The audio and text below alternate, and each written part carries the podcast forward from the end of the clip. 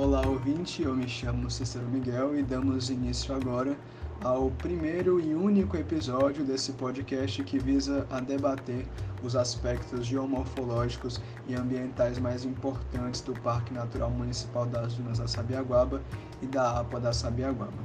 Trouxemos hoje como entrevistado especialista, o professor do IFCE Júnior Albuquerque Camilo Saraiva, graduado em Ciências Biológicas pela UFC e atualmente cursando mestrado em Ensino de Biologia na Universidade Estadual do Ceará. Olá, professor, por favor, se, se apresente. Olá, meus caros e caras ouvintes, bom dia, ou boa tarde, boa noite, não sei que horas que vocês vão estar escutando esse podcast, mas eu quero, antes de tudo, agradecer pelo convite para discutir um tema tão importante para a nossa sociedade. Antes de começarmos a, o debate, é pertinente dizer que, além de mim, também estarão entrevistando o professor Júlio as alunas de Eisiane Cavalcante Vieira, Rebeca Silva de Amorim, Lia da Silva Leitão e Beatriz Damasceno de Almeida. É também importante mencionar que não começaremos com as perguntas propriamente ditas, mas sim com uma conceituação de alguns termos fundamentais para a continuação dessa discussão. Então, nós vamos começar com essa, essa conceitualização para que o ouvinte possa entender é, esses aspectos mais, mais base, basilares e assim podermos dar continuidade a um debate mais contextualizado. Então, por favor, é, Rebeca pode começar com a sua pergunta entre aspas. Ah, e é importante dizer que nós seguiremos essa ordem. Primeiramente, irá Rebeca fazer sua pergunta, depois Lia, Beatriz, eu e por fim Geisiane. E essa ordem vai se repetir ao longo de todo o podcast. Então, Rebeca, pode começar. Afinal, o que é uma duna? Bom, uma duna nada mais é do que uma montanha de areia criada pelo vento, certo? A gente tem que lembrar que essas dunas normalmente estão associadas a, a ecossistemas marinhos, e aí você tem aquele vento, né? Aquele vento que vem do mar. Então ele vai empurrando a, as partículas de quartzo da areia, pequenininhas, fininhas, ele vai empurrando, e quando ela possui alguma algum obstáculo, né? A tendência é que aquelas, are... aquelas partículas de areia vão se acumulando de um lado com relação ao outro. Às vezes nem é necessário um obstáculo, mas ela vai sendo empurrada e vai fazendo pequenos montículos que vão aumentando, aumentando, aumentando, até nós termos as dunas. Sua pergunta, Lia? O que é uma área de proteção ambiental? As áreas de proteção ambiental estão previstas no Sistema Nacional de Unidades de Conservação. É, o problema, é legal ressaltar que o problema não é com a legislação brasileira em si, a nossa legislação é bem avançada com relação é, às questões ambientais. O problema não é a legislação, o problema é o cumprimento dessas leis. Mas enfim, dentro dessas unidades de conservação, nós temos as áreas de proteção ambiental, que é um tipo de área protegida que está prevista na nossa legislação que corresponde normalmente a áreas que são grandes, que têm alguma importância, seja biológica, seja cênica, seja estética. E essa importância ela justifica a preservação dessa área. Né? É, pegando um exemplo específico da APA da Sabiaguaba, que a gente vai falar mais na frente, a justificativa para se preservar essa região, né, para se fazer uma área de proteção ambiental nessa região, é porque a Sabiaguaba ela é talvez o único a única porção que a gente tem de litoral que está relativamente preservado aqui em Fortaleza.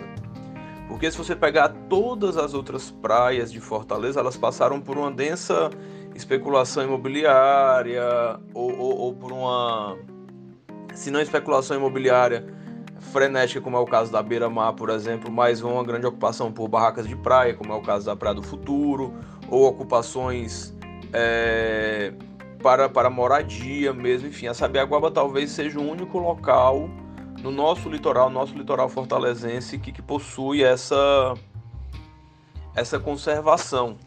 E dentro dela nós ainda temos as dunas, né, que são tão importantes. Então, e dão, uma, além de, de várias, da importância de, de filtração da água e tudo mais, ela tem uma beleza cênica bem, bem característica, né? É um podcast, então não tem muito como a gente mostrar, mas se você abrir uma foto lá e ver aquela duna que tem bem grande perto da perto da estrada nova, que é uma duna móvel, né? E sim, fizeram uma estrada do, ao lado de uma duna móvel. Não me perguntem por quê, né? Mas fizeram. É, se você vê uma foto daquela região, você vai ver a beleza cênica, principalmente no pôr do sol. Você consegue ver grande parte de, de Fortaleza de cima daquela duna. Então, é, por esses motivos, a gente tem essa APA lá em Sabiaguaba.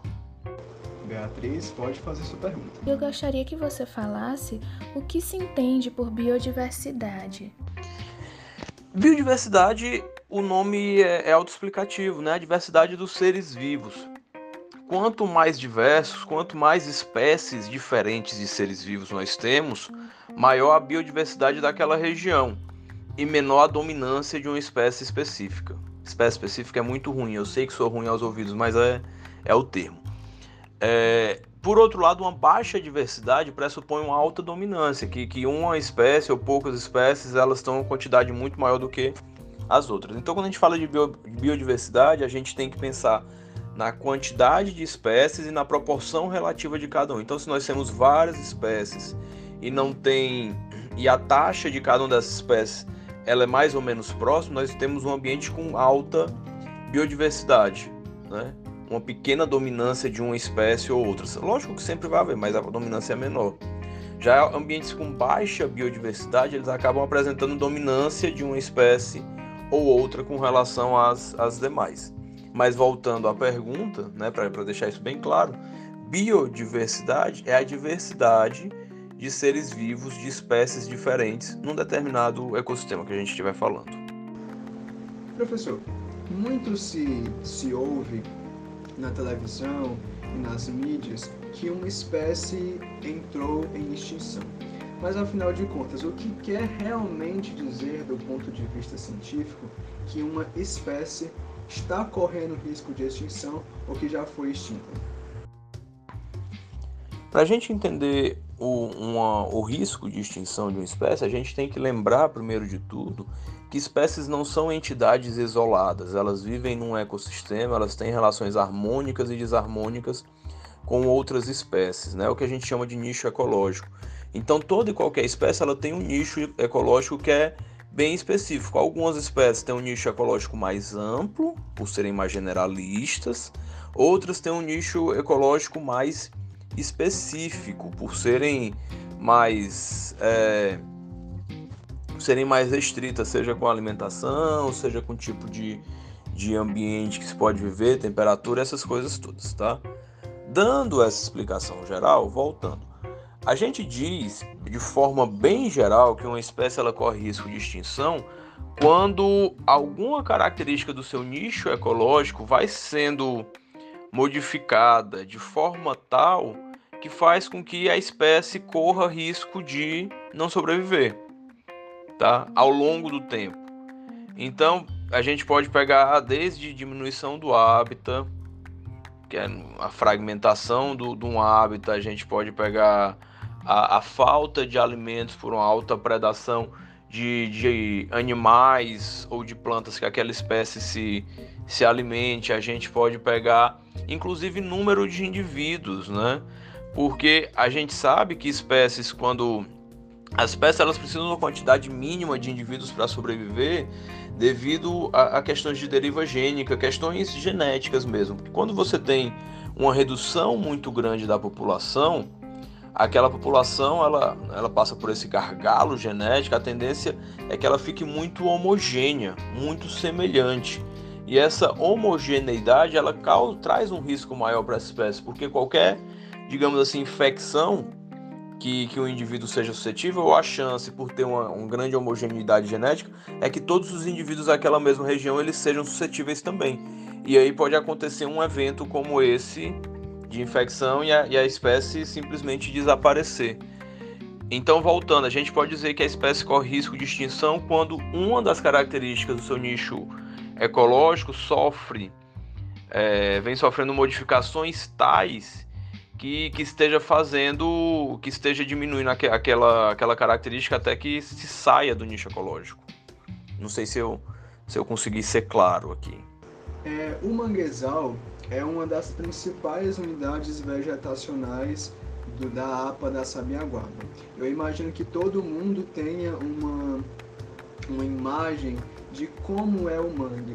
Mas será que o senhor poderia é, especificar quais são os aspectos, os aspectos ambientais é, característicos desse tipo de vegetação? Primeiramente, eu quero parabenizar vocês por terem utilizado a palavra manguezal e não a palavra mangue, né? Porque mangue é a planta, a Rhizophyra mangue, manguezal que é o nosso ecossistema. De forma bem simples, eu posso dizer que o manguezal ele é um ecossistema sofre ali, aquela transição entre o ambiente terrestre e marinho, bem característico de regiões tropicais e subtropicais. Aliás, é outra lenda que as pessoas dizem que, que manguezal é um ecossistema tipicamente brasileiro e não é, tá? É de, de regiões tropicais, de forma geral, a gente tem manguezais na África, por exemplo, em grande quantidade, tá certo?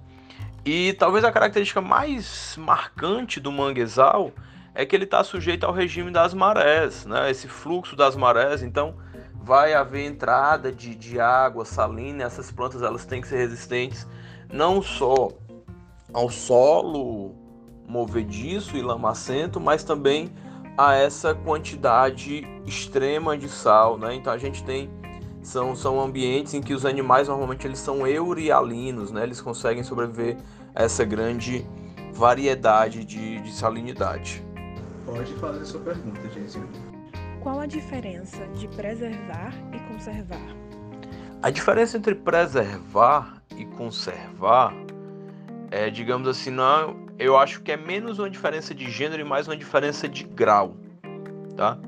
Os dois, nos dois casos, a gente tem que tomar um cuidado, só que na, na nos ambientes em que você vai preservar, o, o cuidado é mais extremo. A ideia é de você evitar o máximo possível a entrada de outros seres é, que sejam estranhos ao ecossistema. Acho que essa é uma, uma boa definição.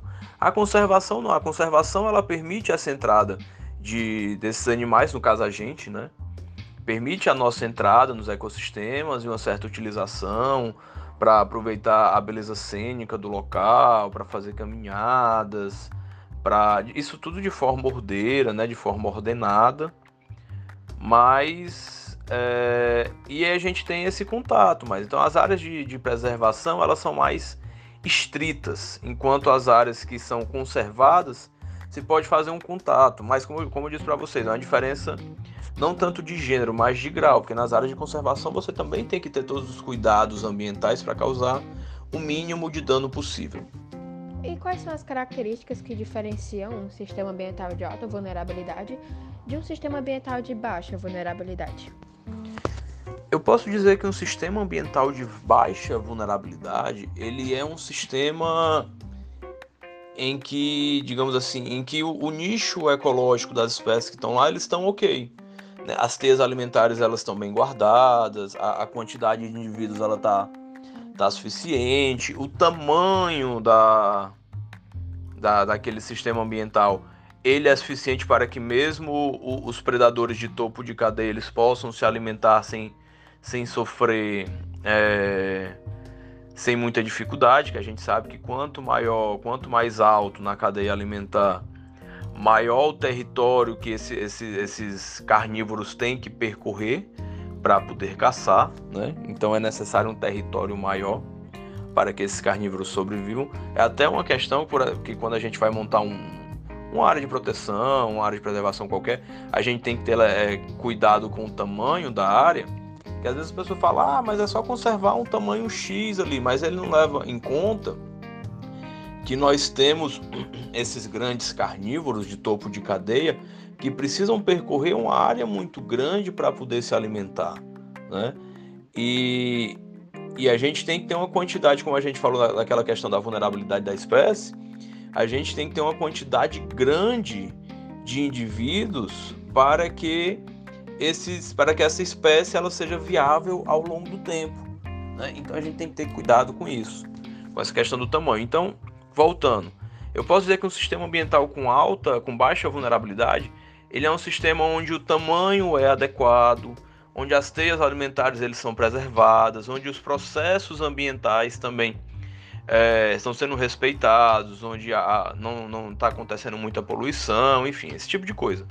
Já um, um sistema ambiental de alta vulnerabilidade é onde é, esses fatores eles estão sendo modificados, onde eu estou tendo, por exemplo, uma pressão antrópica para a construção civil, onde eu estou tendo desmatamento, né, principalmente desmatamento de mata ciliar com posterior assoreamento do rio, o que vai diminuir a quantidade de água doce para aquela, aquela população específica, um não tratamento de esgoto.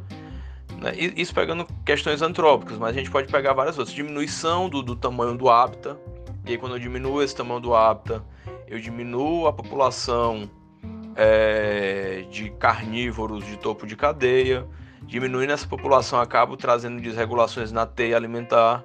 Né? Essas, essas desregulações na teia alimentar elas podem ser fatais para alguns indivíduos e aí a teia degringola de vez. Né? Então eu posso dizer que um sistema ambiental de alta vulnerabilidade, ao contrário do sistema de baixa vulnerabilidade, ele vem sofrendo essas pressões, né? essas modificações. Quais serão os impactos do loteamento da sabiaguaba sobre a fauna e a flora local? Bom, aí a gente reitera, né, que é importante um determinado tamanho para manter esse, esses processos de ter alimentar, de manter esses nichos ecológicos. É, posso falar também da, das questões do, do, do, da própria paisagem, que não é em todo local que eu vou poder construir lá na Sabiaguaba, porque eu tenho as dunas, né? É, quando eu faço construção eu tenho um loteamento, eu acabo tendo um aporte de esgoto muito maior, porque eu vou trazer pessoas para morar naquela região e não só passar o dia. E as pessoas elas, elas têm aporte de esgoto, aporte de lixo e acabam causando esse problema ambiental também. Enfim, então é é complicado para a fauna e para a flora local. E aí, voltando, então você tem esse esgoto, e você joga esse esgoto, se ele é jogado sem um tratamento adequado na, na, nas nascentes, eu vou alterar, posso alterar esse manguezal que tem lá, eu tenho os rios, tenho as lagoas, enfim, é, é um problema relativamente grande você fazer um grande loteamento lá. A próxima pergunta Seria possível haver construções e, de alguma forma, não haver danos? Cara, é impossível viver sem causar dano, né? Os seres humanos viverem sem causar danos ao ecossistema. Eu acho que a pergunta não deveria ser nem por aí. É... A pergunta é por que é tão importante fazer essas construções, né? Lotear essa região dessa forma? Porque pensa bem, eu tenho em Natal, vou pegar um exemplo próximo aqui, que é outra capital do Nordeste.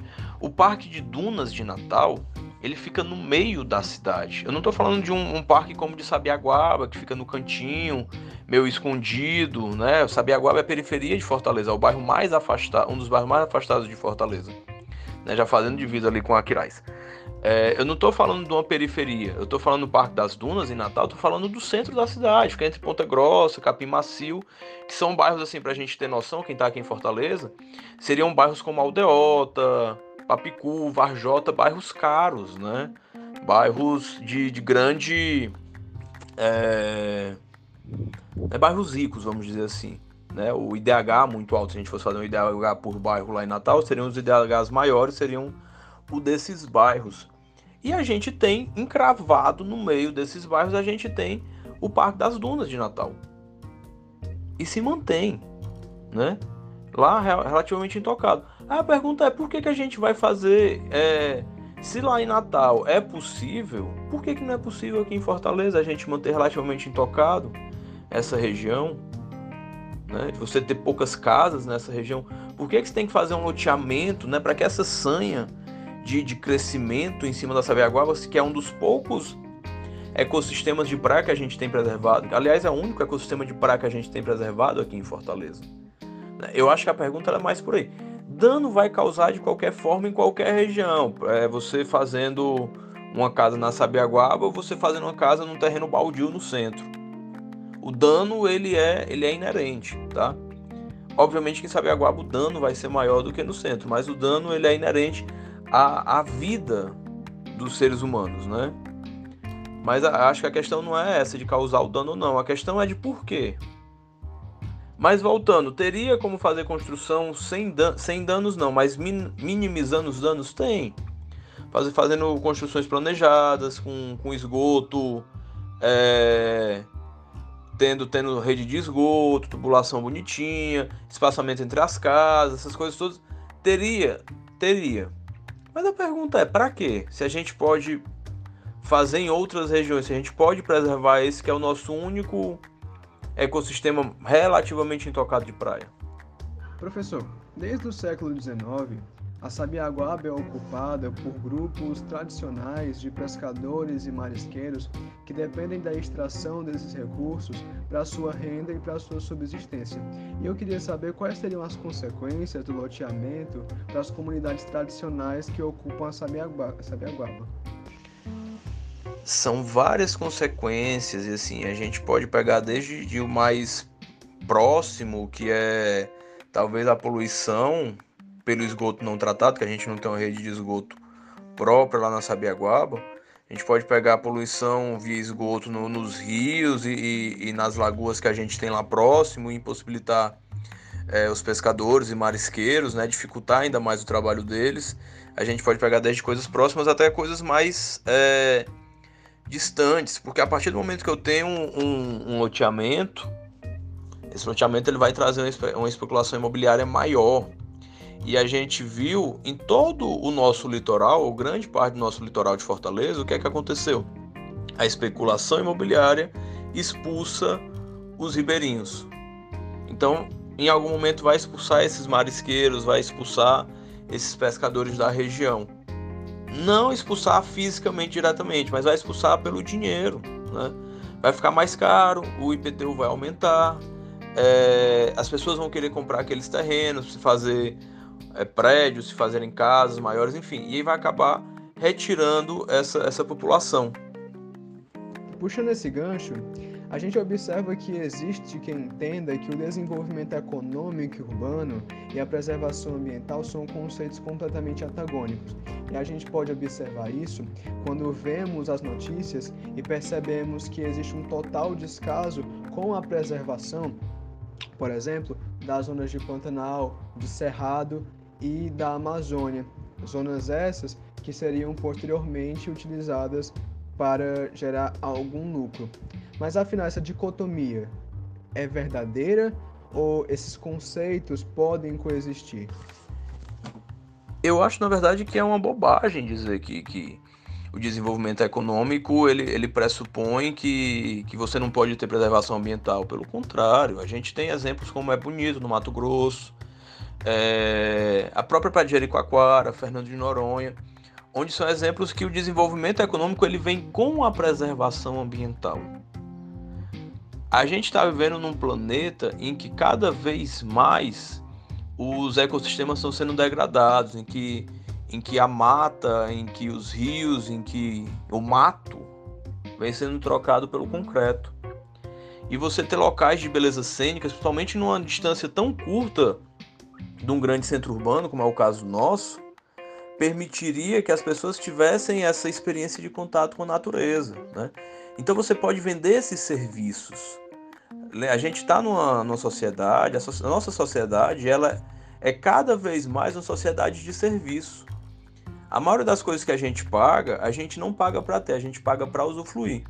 Estou falando da água, estou falando da luz, estou falando do Netflix, estou falando da internet. Você não é possuidor de nenhuma dessas coisas, você paga para usufruir desse serviço. Do mesmo jeito, a gente pode usufruir desses serviços ambientais sem precisar ser dono de um pedaço de terra. Né? Eu acho que isso tem que ficar cada vez mais claro. Porque quando você tem uma área de preservação ambiental, quando bem administrada, você consegue vender uma experiência.